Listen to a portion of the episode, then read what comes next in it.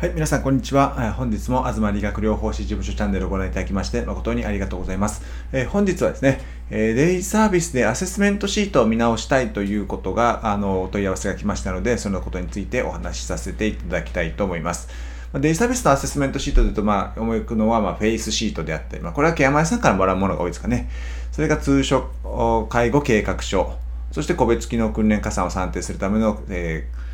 生活機能チェックシートですね。昔は訪問チェックシートといって、居宅訪問チェックシートと言ってたもんですけども、まあ、このあのアセスメントをですね、まあ、見直したいということをご連絡いただきました。で、まあ、ご連絡を私にいただく際にはですね、この、まあ、YouTube の動画のこの下のお問い合わせはこちらからというところから連絡もらえればですね、まあ、ちょっと急ぎの方は難しいですけども、まあ、何週間か、あもらえればですね、えー、どういった形かであのご回答させていただきたいと思ってますし、まず、あのー、文章で打つとですね、ちょっと時間がかかるので、極力もうこうやって動画で、えー、お伝えするようにします。まあ、この同じような悩みを持っている方もおられますので、極力皆さんに共有できる形で、えー、お問い合わせをいただいた方にはですね、えー、フォロー、フィードバックをさせてもらいたいと思ってますし、まあ、法人の方であればですね、まあ、極力、あのー、まあ、個人との仕事は、まあ、ほとんどしてないんですけども、法人の方向けに、えー、こういうことやったらどうですかということを提案させてもらったりさせてもらっています。まあ、法人、まあ、経営者さん、管理者さんですね。はい。では、具体的にどういうお問い合わせをホームになっているかというと、まあ、こういう感じのお問い合わせホームで、まあ、お問い合わせ無料相談というふうになってますので、まあ、具体的な内容をここに書いてもらって、送ってもらえればと思います。で、今回のお問い合わせ内容はこちらですね。機能訓練指導員さんからです。えー、個別機能訓練加算について、えー、具体的な内容、デイサービスにで機能訓練指導員をしています。書類について伺いたく送らせていただきました。現在、え、訓練1、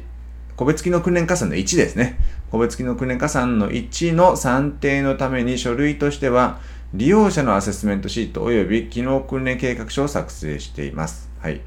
今後生活機能チェックシートの作成を検討しており、この生活機能チェックシートと機能訓練計画書及び日々の機能訓練の3点にて監査上は問題がないことで、問題がないことで問題がないかを伺いたいと思っています。はい、まあまあ読もうか。えっ、ー、と、ちなみに生活機能チェックシートを作成することにより利用者の評価のアセスメントシートの作成は止める方向で考えていますが、その点も問題ないか教えてもらいたいと思います。お忙しいところすいませんがよろしくお願いします。事業所種別はデイサービスだということですね。で、問題がないこと問題ないか。利用者の、ということは、この利用者のアセスメントシートというものは、あのー、機能訓練のための生活機能チェックシート、まあ、ここですね。生活機能チェックシートではないので、アセスメントをして機能訓練計画書を作成するっていう流れはいいと思うんですけども、まあ、1を取ってるから、ライフにはま入力していないということなんでしょうね。で、まあ、おいおい多分ライフを算定する、ライフの個別機能訓練加算2の算定を考えているということだと思いますので、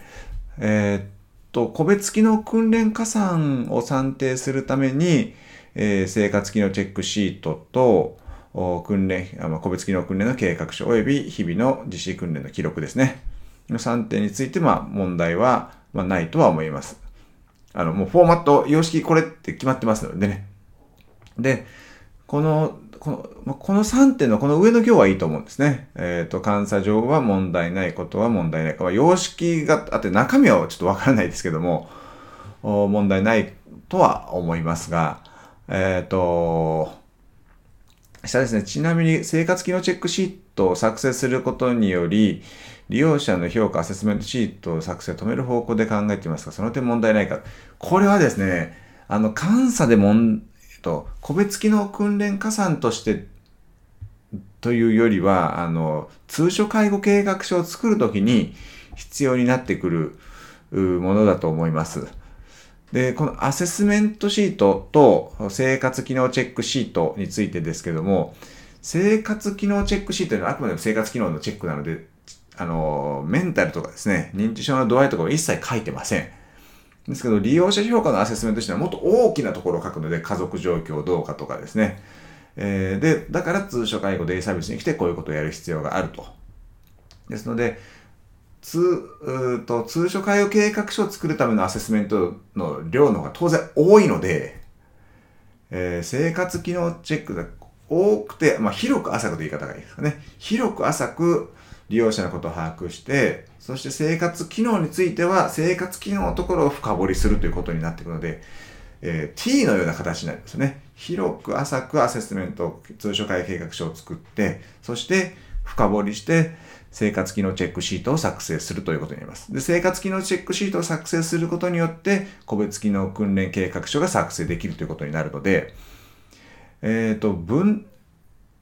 どう言ったらいいですかね。ですので、生活機能チェックシート、縦掘り、深掘りするものだけを持っていて、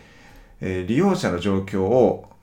機能訓練以外のことですね、アセスメントできるのであれば、まあ、いいかと思うんですけども、まあ大半アセスメントできないですよね。で、もしまとめるのであれば、えー、個別機能訓練計画のこの生活機能チェックシートと、ライフの科学的介護推進体制加算においてのこう評価表がありますよね。えー、あの評価表と、まあ、この2つは多分必須だとは思いますね。で、それがあのまとまった1枚ものにして、アセスメントシートが科学的介護推進体制加算生活機能チェックシート。そして通所介護計画書を作るための1枚ものになるアセスメントシートを作った方が良いかと思います。ですので、生活機能チェックシートというのは、あの、あくまでも機能訓練計画書を作るための深掘りしたアセスメントだということになります。で、ADL とも利用者全体をですね、えー、把握するためには、その全体の広く浅く用いたあの計画書になってきますので、まあ、やめる方向で考えているっていうのは、まあ、それで通常介護計画書が作成できるのかなっていうのが気になりますね。まあ、あんまり通常介護計画書でこう、変換請求って話も聞きませんけども、まあ、書類を極力抑えたいのであれば、すべてのものを網羅した計画、あ生活機能チェック、えまあ、すべてのもの、まあ、科学的介護推進体制加算の科学的介護の評価表、そして生活機能チェックシートの評価。これらで自分たちが必要だと思っている項目。これらを全てひっくるめたアセスメントシートを使って、で、ライフ、科学的介護じゃなくて、えっ、ー、と、ADL、失礼しました。個別機能訓練加算2の算定の時に、えー、その大きく作ったアセスメントシートの一部を抜粋して入力して提出するというふうな形を取った方が、まあ、無難かなという気がいたします。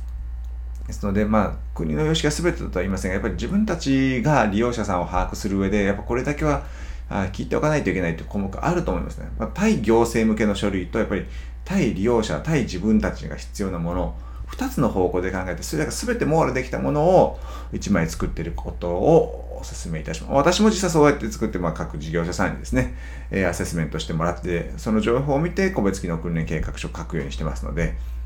え、そういうふうにしてもらった方が、まあ、あの、利用者さんの満足度、家族の満足度も上がりますし、行政から疲れることも少なくなってきますので、まあですね、幅広いアセスメントシートを作ってもらったらいいかなというふうに思います。えー、本日も最後までご視聴いただきましてありがとうございました。えー、また何かありましたらですね、えー、一番初めに言いました、あの、お問い合わせフォームから連絡いただければ、まあ、これおそらくほぼこういう形になると思いますけども、皆さんで共有できるような形に進めていきたいと思っております。えー、またですね、合わせてチャンネル登録もよろしくお願いいたします。それでは失礼いたします。